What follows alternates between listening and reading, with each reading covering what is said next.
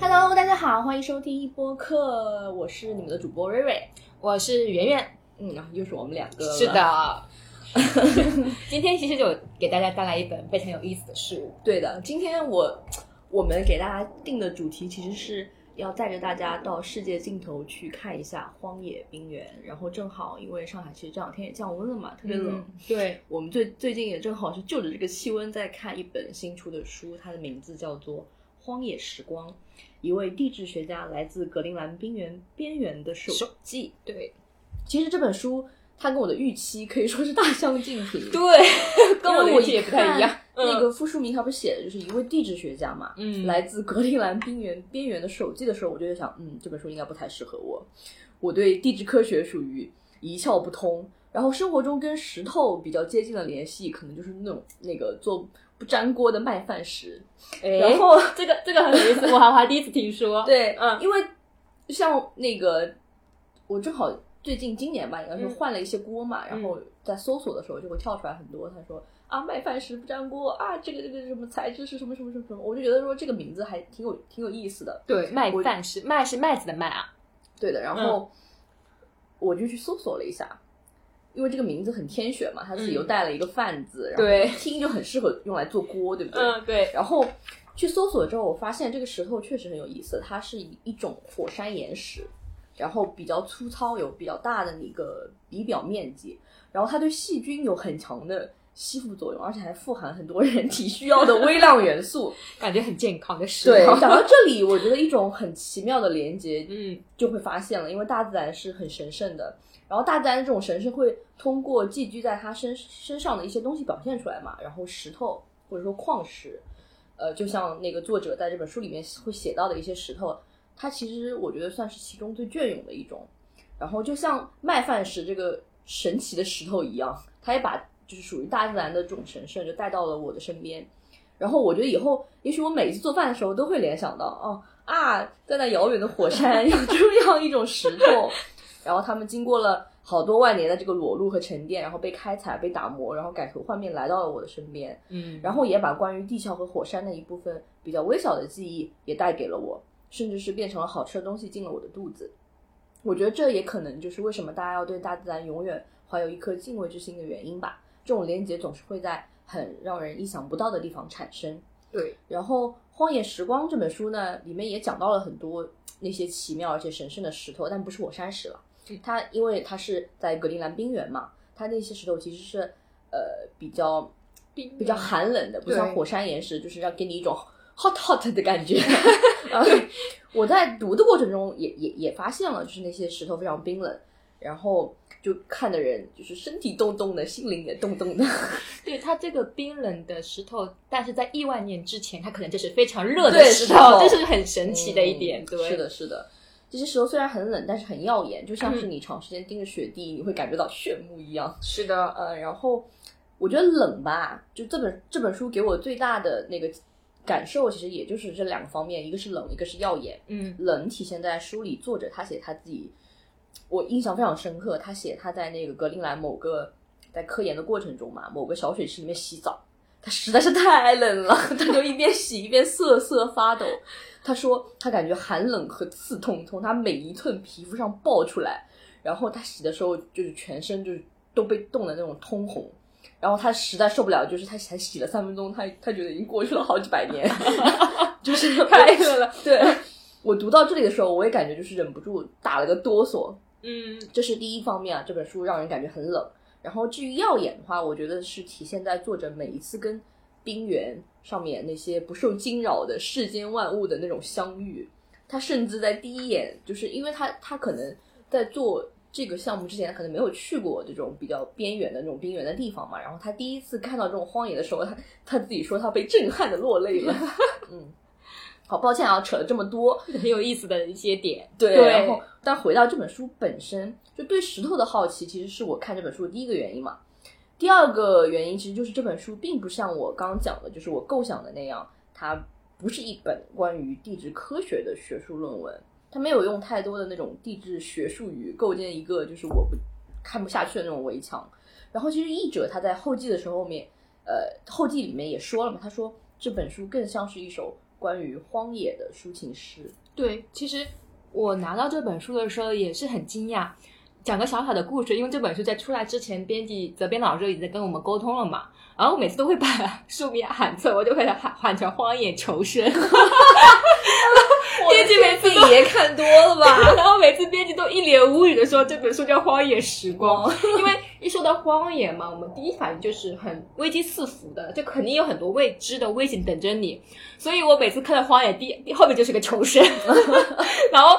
然后，但是你拿到书之后，你会发现里面真的很温情，就像刚刚瑞瑞说到的，就像一首那个抒情诗。真的，这本书我觉得它的文笔也是非常好的。那讲这个之前，我们待会儿后面会谈。但讲讲这个之前呢，我们先给大家介绍一下这本书的内容。嗯嗯。那这本书呢是呃，作者威廉伊格拉斯利，他呢是一个地质学家，是加州大学戴维斯分校的教授。那他其实之前也写过很多的地质学的科学论文。然后这本书呢是作者他希望能给大大众读者带来一本相当于类似于科普的，对吧？但是它又不是那种非常硬核的科普，没有很多的门槛在里面。那这本书也已经获得了美国自然文学奖约翰巴勒斯奖章，已经有一个奖加持了。对对对。然后它这个内容就是讲这个作者和他的科研小队叫阿尔法小队，他们就去六次远征格兰林大地的一个探险经历。然后故事它是分为三个部分。其实应该应应该算四个三个部分，四个关键词。对，那我先来说三个部分，待会儿瑞瑞给大家说关键词啊。嗯，那第一部分呢，就是讲分离，因为作者他就是在到达格林岛格林岛之后啊，他之前的那种种种的期待，他发现跟我想的完全不一样，然后就变成了一个破灭的一个过程。然后呢，他可以说这个过程是他慢慢的去接受。他现在所遇到的、所体验到的和之前完全不一样认知的一个过程。那第二部分呢，就是一个融合的过程，因为你先一开始是被他震撼到嘛，然后把你过往的人经验全部给刷新了。那进入第二部分，作者就是慢慢的去接受这个自然界带给他的一种新的经验和知识。就是慢慢的接受自己无知的过去，对的，对，因为他在那片大地上被打磨，然后他接受了这件事情，接受了自己其实 什么也不懂。因为大自然有时候确实会给你这种这种感受，你你觉得自己，因为人家是教授嘛，他会肯定会觉得我懂很多学理，我有很多理论，但是一旦把他置于这个荒野的时候，他会发现大自然给他教训就是你什么也不懂。对，因为很多可能跟我们日常生活经验完全不一样的。那第三部分呢，就是显现，主要就是讲作者的一个顿悟，呈现出就是作者包括我们人类啊，在地球上那些可知和不可知的东西，就是一个宏观和微观的东西。因为很多地球上，我们并没有了解地球完完完全全百分之一百的了解了地球，包括格陵兰岛。其实作者在反复的提起来这本书，就是他们之前有篇学术论文，然后不停的论证这个学术论文是否是真实，是否是准确的。所以他们才去实地去考察，然后考察出来发现他们有更多的意外收获在里面。对的，对的。然后就接着圆圆这个说，他刚给大家讲了就是这本书的三个部分嘛。嗯，其实他这本书呃一个我觉得比较有意思的写作方式是，他给就是三个部分或者说是都划定了这个关键词、关键印象。然后大家看就是分离、融合、显现，还有尾声，听起来就不像是。一本科普书，而像什么一个展览的四个主题啊，或者说一首诗的四个部分。对，然后这四个关键的印象词其实就是串联起了他就是前后六次探访格陵兰的经历嘛。然后他也不是一个人，他有科研小队叫做阿尔法小队。嗯，其实他们这个小队取名字的时候也很有意思。嗯，就他们那个通讯站给他们打电话说，哎，说你们要报告什么的，然后要然后你们是什么什么小队，里面有一个名字，然后他们就说。想了半天，就是还大家还在呆住呢，就还在想说我们应该叫什么名字。然后他的一个同伴，就是他这个小队里的一个人，就说我们就叫阿尔法小队吧。然后后来就是都已经报上去了，然后他就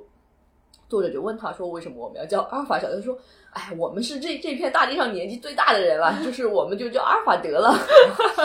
对，其实也很也也也挺有意思，挺有意思的。对对，就除了这个作者格拉斯利之外，他们还有就是另外两位来自丹麦的这个地质学家。然后他们在那个做科研的地方，其实是在格陵兰冰原边缘，还要再向西一百英里的地方，其实算是世界尽头的世界尽头。对，就感觉真的很边缘，很边缘。对的。然后他们在那边其实扎营了，就是好几周嘛，然后完全是跟别的人类隔绝的。他们其实就是完全自己生活在这个荒野之间，就只在天和地之间，跟别人全部就是没有任何，基本上没有任何交流。嗯，就其实我现在想一下，我还是觉得挺危险的。其实是，如果要是出现什么意外的话，就是离死亡可能也就一步之隔。对，因为根本就没有办法及时去救援。其实这里面书里面其实有提到有一个好像是沙呃海是不是海是海啸吧？有一个呃，反正就是他们在那个水里，那个船还翻了。对对对对，但是后来就是还好有惊无险。是的，有惊无险，其实真的挺危险的。对的对的。然后就是它那个四个关键词里面，其实尾声是比较短的嘛，它是最初的最后的一部分，它其实是一个关于整体的旅程的这个心境的总结。我们先按下不表。然后前面分离、融合、显现这三个部分。也就是像圆圆说的，他就是说他六次去了格陵兰，他心灵经受了一个非常大的变化，就从一开始就觉得自己是一个科学家，我应该，我作为一个地质学家，我来这个地方做科研，那我自认为我对某些专业的方面我是有所了解的。对，但是当他进入到一个真正的荒荒野的时候，他就会发现他被这种自然的力量或者说自然的景色就是震慑住了，就是他会发现自己其实什么也不懂，对，什么也不明白，然后。他就慢慢的接受这个现实，去接受那片大地的一个运行的规则，然后最后这个部分显现，其实就是他在荒野上的一些小小的心灵的顿悟嘛。其实我还挺挺喜欢的，就是他，我觉得可以理把那个部分理解成他印象最为深刻的。然后这个这些。荒野带给他的体验也改变了他对这个世界本身一些可知的东西，或者说不可知的东西，关于神圣的这种东西的一种理解。对，那我我接着瑞瑞继续讲，因为刚刚也说到这本书有他作者本身的顿悟嘛。其实我读下来印象最深刻的，其实这本书因为它是个手记，作者其实自己也说是一个很私人的东西，所以它里面写了很多自己的一个思考。比如说，作者他从一个繁华的都市进入荒岛的时候，他。很多所见所闻是跟他在就是喧嚣当中是完全不一样的。你要想你你我们像我们我们每天有那么多人打交道，然后每天即使其实你的大脑是没有停下来的时候的，基本上你每天就为俗世所困，是打工人的痛苦，对吧？嗯。但是你到了一个没有人的地方，你眼里只有一个目标，或者你只有一个目的，就是说你要认识这个世界的时候，你会撇开很多。你之前没有，呃，就是你之前的所有所有束缚，对，所以我我给大家就是做了一个小小的笔记，有有好几个句子，我真的很喜欢。比如说这本书第十五页有一句话，就是格陵兰岛它有一个白昼嘛，有有个比较久的白昼时间嘛。他说很久的白昼是一种解放，虽然起初身体的昼夜生物钟会有点混乱，对于要不要睡觉的焦虑也会让人不安。但这些终究会归于一种意想不到的平静。夜晚那妨碍活动、限制视线的黑暗装置被驱逐了，钟表和时间变成了不必要的负担，脱离了时间的自由，渗入了生活。就是我们没嗯不需要在这个规则下面去生活了，我们好像脱离了规则，感觉就是一个世外之地一样。对我觉得时逢年底，大家肯定也都会有一种这样的感受，想要离开。喧嚣的城市生活，去看一看大自然也好，荒野也好。这本书其实就是一个，我觉得还挺好的一个口子，就带领你，就是体验一下他们在荒野，就是什么都不想，只看着美丽的景色的时候，心灵是怎样的平静，平静 而且。没有时间的限制，因为那边是没有像钟表概念克制的，就是因为它没有白昼黑夜之分，它应该有很长的白昼，半年的白昼，对，半年的黑夜，所以时间到那边相当于是失去了校友。嗯，他们可以凌晨三点在海边去，呃，散步。是，对。还有一句话我也很喜欢，嗯，就是他这里说，这也是一种微妙的警告。地图上的那些线条表示边界，边界塑造了期望，也形成了限制。他们进行了简化与归类，令人无需思考就能更容易的做出反应。然而，自然世界是流动的进程，而不是种种限制。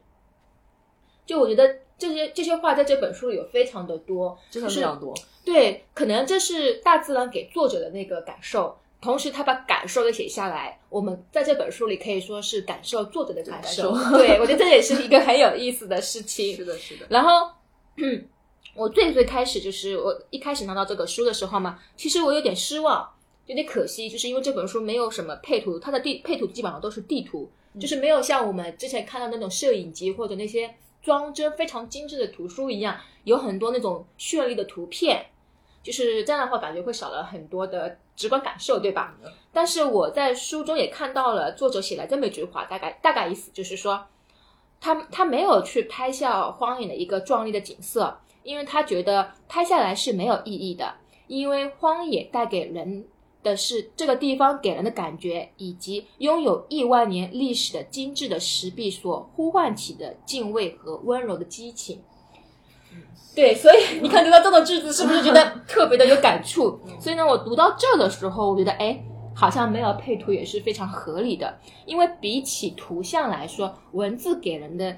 呃空间其实有更大的空间去想象的，而且图像呢可能会限制我们的想象，而且那个荒野它给人的感情感啊，我觉得是没有办法通过图像去感受的，即使你看电视，你。我觉得没有办法像文字那样给你有种冲击力，这是我自己的感受啊。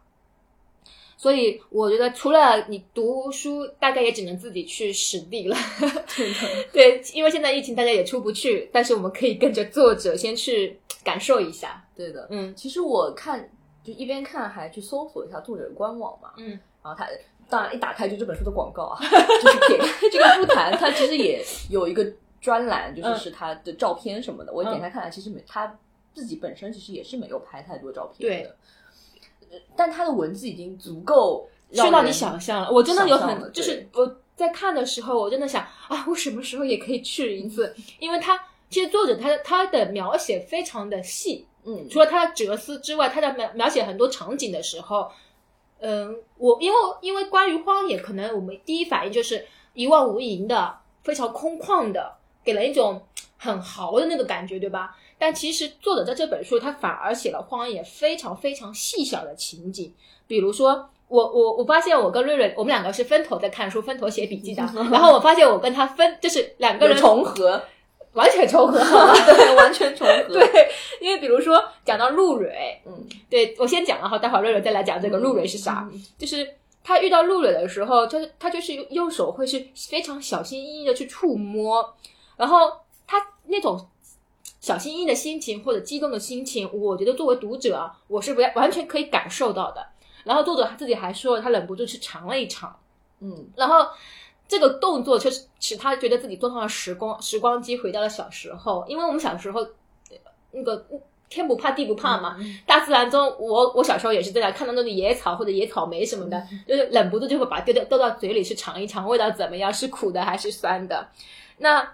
我觉得，所以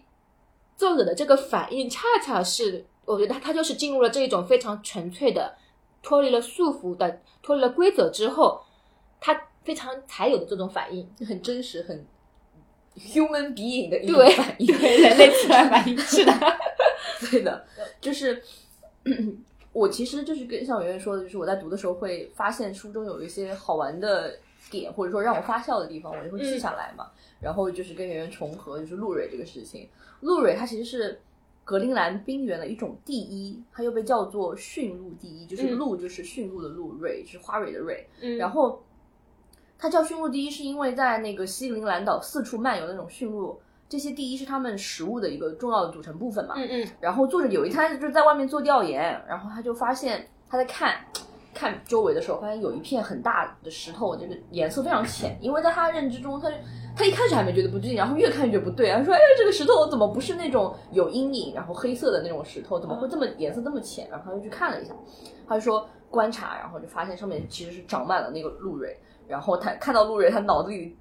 冒出来的第一个念头就是：哎呀，它到底是什么味道啊？他说，因为驯鹿是靠吃这个过活嘛，那这个东西他就很好奇，说这个第一是什么味道？嗯然后他去吃了，然后他描述的味道，他说是一种很清爽细腻的奶油味。然后看到这里，我马上就馋奶油冰淇淋了，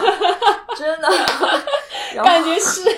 对，然后他就说很像那个呃时光机嘛，他说他回想起来的是他小时候在加利福尼亚南部的家里，然后啊右手边一个牛奶杯，然后左手边是他爸爸，然后给从他就给他从那个砂锅里盛菜，然后这个第一变成了一种时光机这种体验，我觉得跟我那个卖饭时的故事还有一种很巧妙的联系，联就是说。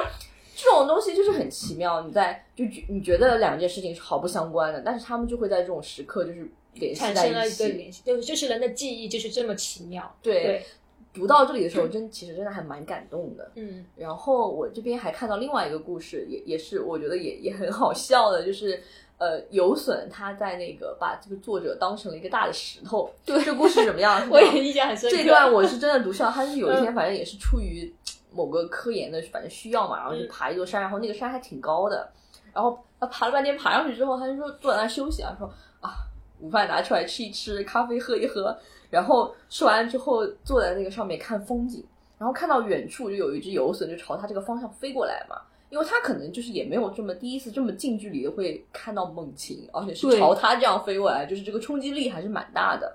然后他就盯着那个游隼看，他也我估计他整个人也是被定住了，说我也不知道怎么办也被吓到了。对，然后他就觉得说自己马上就要跟这个游隼撞上，他就哎轻微挪了一步，嗯然后